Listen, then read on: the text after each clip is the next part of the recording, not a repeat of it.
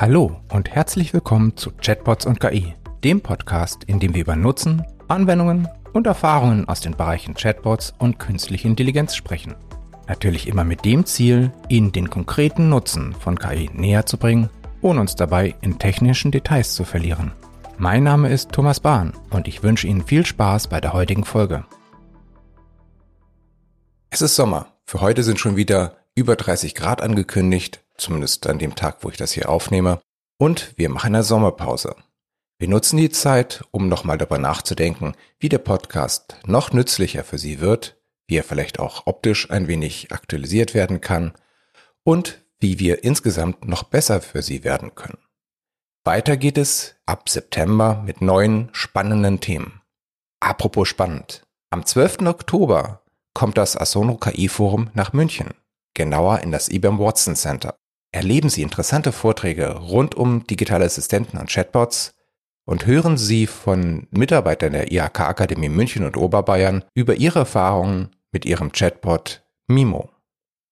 Es wird inspirierende Vorträge von der IBM geben und eine Führung durch das IBM Client Innovation Center.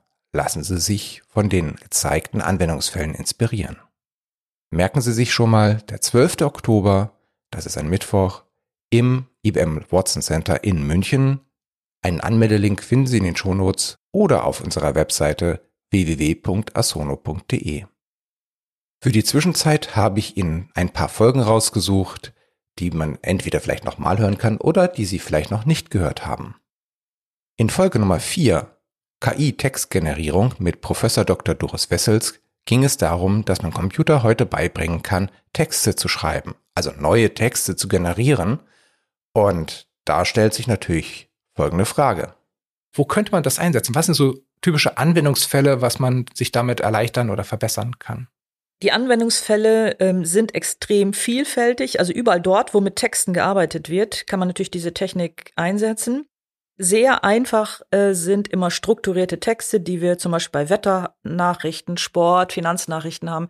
Da fällt das natürlich relativ leicht, die automatisiert zu generieren, auch sehr schnell. Also gerade so bei Wetter- und Sportnachrichten oder auch Finanznachrichten wollen wir die auch schnell haben. Äh, man nennt das auch Speed-Journalismus, ne, oder mhm. die ganze Branche ähm, ist ja auf Schnelligkeit aus. Alle wollen die Breaking News haben. Da geht das natürlich sehr, sehr einfach, aber es geht auch in Bereichen, wo wir äh, gerade so im Marketing, in der Öffentlichkeit, Arbeits, äh, im äh, Public Relations, im PR-Bereich. Also überall dort, wo mit Texten gearbeitet wird, kann man das einsetzen. Das können Produktbeschreibungen sein, das können aber auch ganze Blogbeiträge, also auch etwas längere Textformen sein. Das kann auch, und das ist ähm, im Moment klar oder gerade für die Wirtschaft auch toll, wenn es auch um Kreativität geht. Also da haben wir ja immer vermutet, dass die künstliche Intelligenz uns da nicht wirklich hilft, dass die einfach nicht kreativ ist. Aber man merkt, dass diese Werkzeuge tatsächlich ganz viel Inspiration geben. Wenn ich zum Beispiel dort sitze, ich bin, unterstelle mal, ich wäre jetzt im Marketing und ich muss jetzt ganz schnell einen Produktnamen generieren oder ich muss irgendwie eine Headline generieren oder ein Slogan.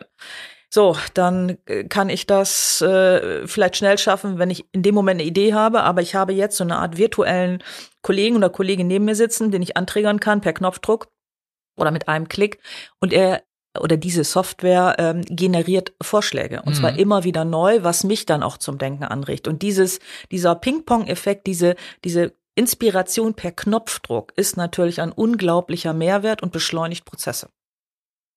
In Folge 6 mit Professor Dr. Daniel Bönke ging es um Predictive Maintenance. Wenn man Maschinen, wie zum Beispiel Autos, aber auch große Produktionsmaschinen im produzierenden Gewerbe, wenn man die regelmäßig zeitbasiert wartet und äh, Teile vorsorglich austauscht, verschwendet man Zeit und Geld. Wenn man es zu spät macht und die Maschine stehen bleibt, verschwendet man noch mehr Geld und Zeit.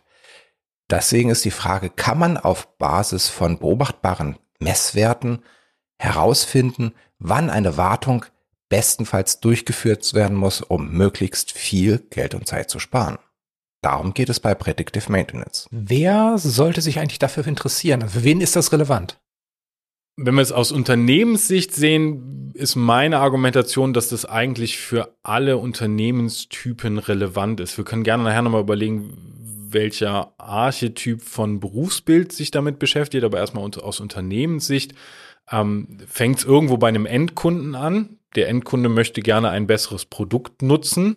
Ja. Ähm, also wenn das jetzt meinetwegen jemand ist, der den öffentlichen Nahverkehr nutzt, dann freut er sich natürlich, wenn der Bus fährt und nicht kaputt an der Haltestelle steht. Aber es geht natürlich auch über alle Unternehmen, die in dieser Kette beteiligt sind, weiter. Ja.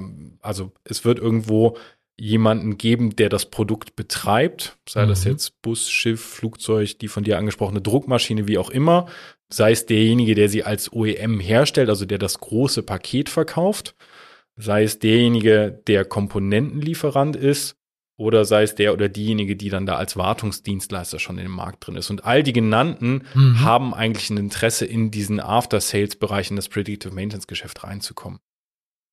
In der Folge 10 Erfolgsgeschichte KI-Chatbots der Bug-Gruppe erzählt Jens Bahnsen über die Chatbot-Projekte der Bug-Gruppe und was sie daraus gelernt haben, über den Nutzen, die die Chatbots für die Bug-Gruppe haben und über einen Punkt, über einen Nutzen, der vielleicht nicht ganz so offensichtlich ist. Wie kann ein Chatbot helfen, die Bedürfnisse der Kunden zu verstehen? Das Schöne beim Chatbot ist ja natürlich auch, wenn der Mensch, der Kunde in diesem Fall etwas eingibt, dann erfährt er ja auch, welche Fragen er überhaupt hat. Das heißt, man kann dann ja auch sehen, wo sind vielleicht noch Lücken in dem Informationsmaterial, was man bisher hat, ob das die Webseite ist. Er findet die Information vielleicht nicht schnell genug. Und wenn die Fragen immer wieder kommen, zum einen bringt man sie mit dem Chatbot bei, auf, auf der anderen Seite weiß man eben halt auch, okay, wenn das immer wieder kommt, ich muss das vielleicht auf der Webseite ein bisschen prominenter platzieren.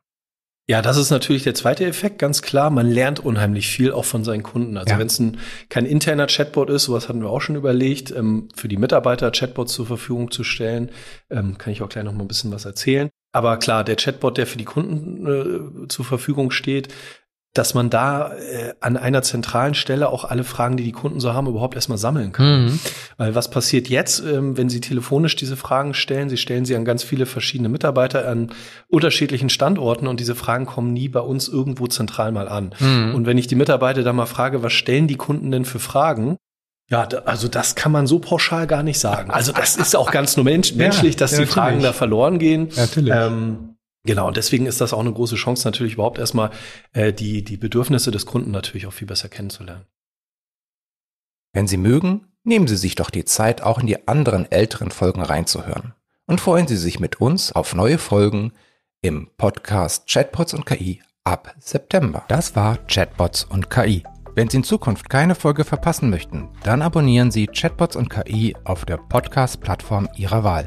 Der Podcast wird präsentiert von Asono wir entwickeln Chatbots, mit denen sich Menschen gerne unterhalten.